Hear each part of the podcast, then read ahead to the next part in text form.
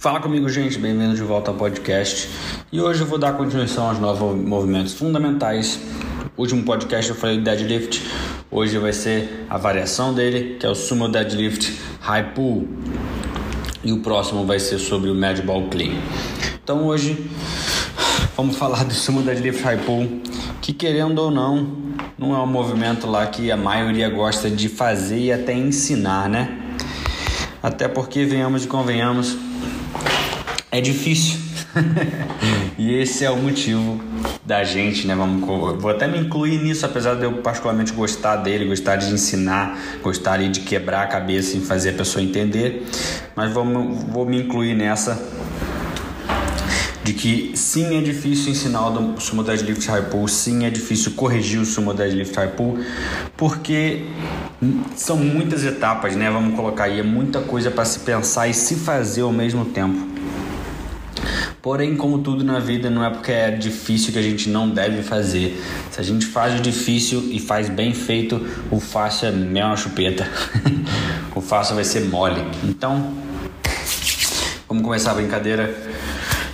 Começando falando da posição inicial do sumo deadlift high pull. A base ela é bem mais aberta que o normal. Ela, imagina a nossa base de agachamento, ela é um pouquinho mais aberta que isso. Tem uma dica legal também que é a gente fazer uma casa. Eu diria que a posição ideal é quando a nossa perna tá é, entre, a nossa canela, né, vamos colocar assim, a nossa perna tem um ângulo de 90 graus ali mais ou menos. Eu diria que essa é a posição ideal para o sumo deadlift high pull. A gente achou a base o joelho sempre tem que estar tá alinhado com os pés, tá? O pé não diria que tem que estar tá muito para frente, mas também nem muito aberto, tem que estar tá ali no meio termo e o joelho tem que sempre estar tá alinhado com o pé. Depois disso, a mão é dentro das pernas, né? Bem fechadinha e é, como sempre a pegada completa, a mão toda fechada na barra. Ombro ligeiramente em frente à barra e até como aquilo pode ser em cima, dependendo um pouco à frente ou muito à frente, depende muito da pessoa, né? Do tamanho da perna, tamanho do tronco e etc. Depois que o ombro está em frente à barra, a barra tem que estar tá em contato ou aquela dica, uma bunda de mosquito de distância das nossas canelas, que não é legal a gente arrastar a barra na canela e machucar, né? Quem nunca? O braço tem que estar tá esticado, que é ombro ativo, né? E olhos no horizonte, aquele mesmo esquema do deadlift. Posição inicial. Relembrando, base mais aberta do que a base de agachamento, joelho alinhado com o pé, né? Mão dentro das pernas, mais fechadinhas, ombro ligeiramente ou em frente à barra, barra em contato com a canela, braço esticado, olhos, olho no olho, oh, eita, olhar no horizonte, né? Olhar para frente e arrumar um ponto fixo. A execução, curvatura da lombar tem que estar tá mantida, quadril e ombro so, sobem ao mesmo tempo, assim como no deadlift. Sobe ao mesmo tempo até a barra passar pelos joelhos, depois o quadril se estende, né? estica rapidamente, contrai bunda e perna. Calcanhar fica no chão até o quadril e o joelho serem estendidos, né? serem esticados. Os ombros encolhem e os braços puxam, cotovelo vai para fora, né, para cima e para fora. A barra se move no plano frontal, no meio do pé, e o movimento é completo com a extensão completa de quadril, joelho e a barra, né, puxada até embaixo do queixo. Nessa parte da execução, eu queria falar sobre o os calcanhares. Ah, não sei se eu falo agora. Não, não vou falar agora. Essa foi a execução. Os pontos de performance, né? o que, que a gente tem que estar tá olhando quando alguém está fazendo o sumo deadlift high pull. É semelhante ao deadlift, né? A gente tem que estar tá olhando a curvatura lombar, tem que estar tá olhando peso no calcanhar, tem que estar tá olhando barra no plano frontal, o quadril e o ombro subindo ao mesmo tempo. O ombro tem que estar tá esticado, né? E a gente adiciona mais dois, que é o quadril se estende, depois usa o braço para fazer a puxada, né, para puxar a barra até embaixo do queixo e o quadril tem que se estender rápido. Então esses são os dois a mais, né, no sumo da high pull. O quadril se estende primeiro, né? O primeiro quadril tem que esticar para depois usar o braço e o quadril tem que estender rápido. Esses, isso é o que a gente tem que estar tá olhando. E os possíveis erros: ombro encolhido ou braço flexionado antes da, do quadril esticar, cotovelo para baixo e para dentro, que é um erro também, movimentação muito lenta. A pessoa está fazendo movimento muito devagar, o que é errado. Descida incorreta. O quadril é flexionado antes da extensão do braço, né? Porque se a gente estica o braço e puxa, a gente tem que voltar o braço para depois voltar o quadril, né? Mexer no quadril. O ombro gira para frente durante a puxada, né? Isso também tem muito da pessoa jogar o ombro para frente, assim, o cotovelo em vez de ser para trás, né? Para cima e para trás, bota meio que para frente, assim, para o lado, que não é ideal. E assim como o push press e push jerk, o sumo deadlift pull também tem uma progressão. Push press tem progressão? Rapaz, acho que eu fiquei na dúvida aqui, hein? Push press tem progressão, push press tem, push press, isso, exatamente. Assim como push press, push jerk, sumo deadlift também tem uma progressão que a CrossFit passa pra gente, que por muita coincidência é simples e funciona, né? então a progressão com PVC, claro, a gente faz um sumo deadlift, sumo deadlift shrug, né, que acho que é encolher que fala, devagar, depois faz o sumo deadlift shrug rápido e depois a gente faz o sumo deadlift high pull. Então essa é a progressão. Sum, é, deadlift, deadlift shrug devagar, deadlift shrug rápido e o sumo deadlift high pull.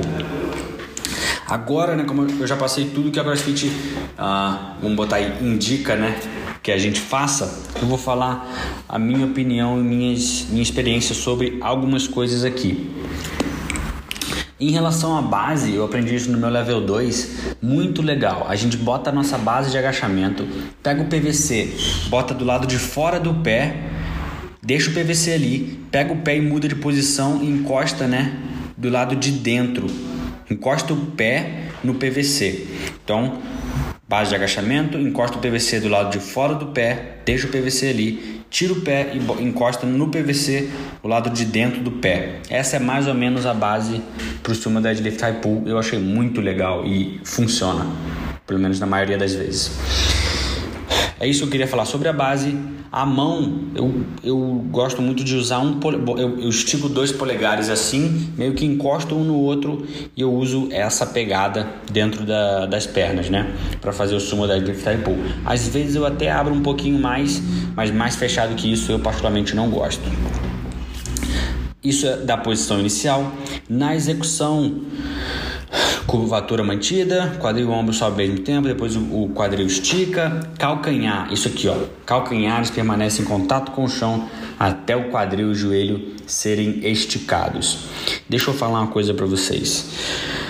Aqui tá falando, o calcanhar fica no chão até o quadril e o joelho ser esticado.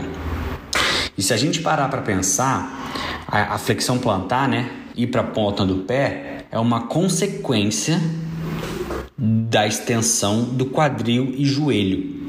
Flexão plantar não é algo proposital que a gente faz. Sim, tem seus benefícios treinar, ensinar o aluno, etc, etc, etc, mas a flexão plantar é uma consequência.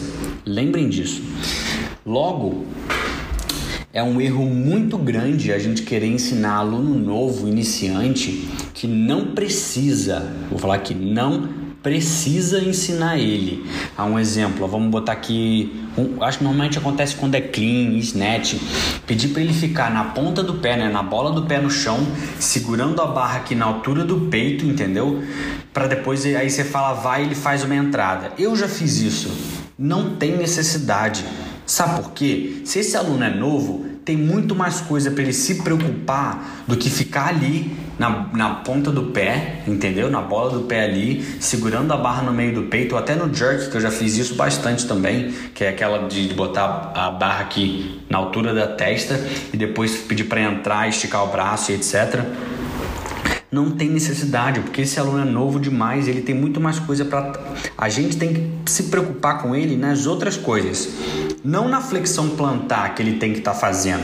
De repente o aluno não estica o joelho e muito menos estica o quadril. Aí a gente está focando na flexão plantar, entendeu? Em ficar na ponta do pé, tá totalmente errado. E eu posso apostar com qualquer um que vocês ouvirem e depois quiserem me mandar uma mensagem. Se você ensina para o aluno para ele fazer a puxada alta no clean ou snatch, fazer a puxada alta e ficar na ponta, no clean normalmente, no, no clean acontece mais, né? Ficar na ponta do pé, fazer a puxada alta aqui até o peito, depois pedir para ele entrar, eu aposto quanto você quiser que na maioria das vezes ele vai fazer uma rosca inversa, entendeu? Então, tipo assim, eu já falei isso numa live do, do quadro branco também, que se você pedir para ele pular e botar a barra no ombro, ele vai fazer isso que você está querendo, ele vai fazer a flexão plantar, ele vai fazer o high pull, entendeu? E, e, e você não perdeu tempo com coisa desnecessária que não vai somar com, não vai somar em nada para aquele aluno. Eu, por exemplo, sou um aluno intermediário. Talvez no específico do LPO, eu precise sim focar na extensão, etc. Ficar na, na, na, na bola do pé, fazer um high pull e segurar a, a barra até a altura do peito, mais ou menos. Eu talvez me beneficie com isso. Não Dona Eni, que tem 77 anos, não a Roberta, que é mãe de três filhos, entendeu? Não os nossos alunos que não estão ali para isso, entendeu? Então cuidem com, com essa de, de, de, querer ensinar a flexão plantar. Eu lembro até hoje no meu level 1, velho. Infelizmente tem poucas coisas que eu lembro do meu level 1, mas no meu level 1, o próprio Wakerman, que estava no meu level 1, eu perguntei sobre a flexão plantar. Eles nunca falaram sobre, pelo menos no meu level 1, e aqui no próprio no, no guia de level 1 e level 2, eles nunca falam sobre a flexão plantar. Por que que não? Porque é consequência. Isso é algo que a gente não tem que se preocupar. Isso vai acontecer quando as coisas antes disso, né, forem feitas certas. Então, por favor, cuidem com isso. Não vamos, vamos ser simples ao ensinar, né? Eu acho que isso é o que falta bastante pra gente, assim, a gente tem que melhorar muito nisso. Não tem necessidade de ensinar, pedir para um aluno novato, velho, ficar na ponta do pé e etc, né? Senão vou ser redundante aqui mais do que eu já tô sendo. Então, flexão plantar é uma consequência. Lembrem disso, por favor. Beleza? Aí depois dessa vem o ombro, encolhe, né, para depois o braço puxar. Nada falar disso. Cotovelo para fora, né, para cima e para trás, barra no meio do pé, plano frontal. E é isso. E a, o ponto de performance é aquilo que eu falei, os mesmos do deadlift. Revisar aqui, lombar, peso no calcanhar, plano frontal, o, o ângulo do tronco, né? Eita, ombro e quadril subindo ao mesmo tempo até passar do joelho, ombro ativo, adiciona mais dois para o sumo deadlift, que é o quadril é, estender primeiro, depois usar os braços e o quadril estender rapidamente. Progressão, mais uma vez, recomendo usarem se vocês não usam, é muito boa, pelo menos eu gosto bastante. Sumo deadlift, deadlift shrug devagar, deadlift shrug rápido e o high pull. Lembrando que cada progressão que a gente pede tem alguma coisa para a gente estar tá olhando, tá? No sumo deadlift, adivinha o que, que eu tenho que olhar? Eu tenho que ter certeza se o peso está no calcanhar, se a posição inicial está certa, se ele está subindo o quadril e o ombro ao mesmo tempo, até passar do joelho, depois vai ficar, o tronco vai mexer para ficar em pé no deadlift shrug devagar, eu tenho que ter certeza que ele está fazendo tudo aquilo que ele fez antes, mais esticar o quadril primeiro, depois encolher o ombro. No rápido, é para ver se ele consegue fazer aquilo rápido, né? Estender o quadril, esticar o quadril e depois fazer o, o encolhimento e logo depois o sumo deadlift side pull, que é aí que a mágica acontece. Porque nas outras três progressões eles fizeram tudo certo. Chega no sumo deadlift no movimento completo, começa a fazer dobrar o, come, começar a puxada antes de estender o quadril e etc, etc, etc. É, mas é isso, gente. Não vamos fugir dos movimentos difíceis, né? Complicados de ensinar, porque são eles que, vai, que vão deixar a gente melhor como coaches, né? Eu acho que a gente tem que buscar a excelência, buscar a virtuosidade e é fazendo difícil. Tudo que vem fácil vai fácil, então vamos sempre buscar o difícil, que o difícil que é legal, né? Tem ah, tem aquele prazer em conseguir fazer aquilo, né, em melhorar aquele aluno que está com dificuldade em fazer, por exemplo, o sumo da High Pool, e querendo ou não, muita gente faz. É tipo, É, não tem. É, é, sei lá, velho. É muito difícil uma pessoa fazer o sumo deadlift pull certinho, certinho, principalmente no meio do odd. Então o legal é esse, entendeu? O difícil é a gente conseguir ver esse erro dinâmico, né? Que é no meio do odd ali, o aluno tá fazendo uma, uma leve puxada antes de estender o quadril e a gente não consegue ver e etc, né? É difícil, mas o difícil é legal. Então é isso, gente.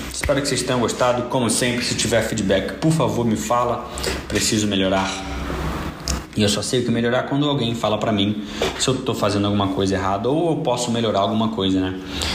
Então é isso. Espero que vocês tenham gostado. Tamo juntão. Valeu!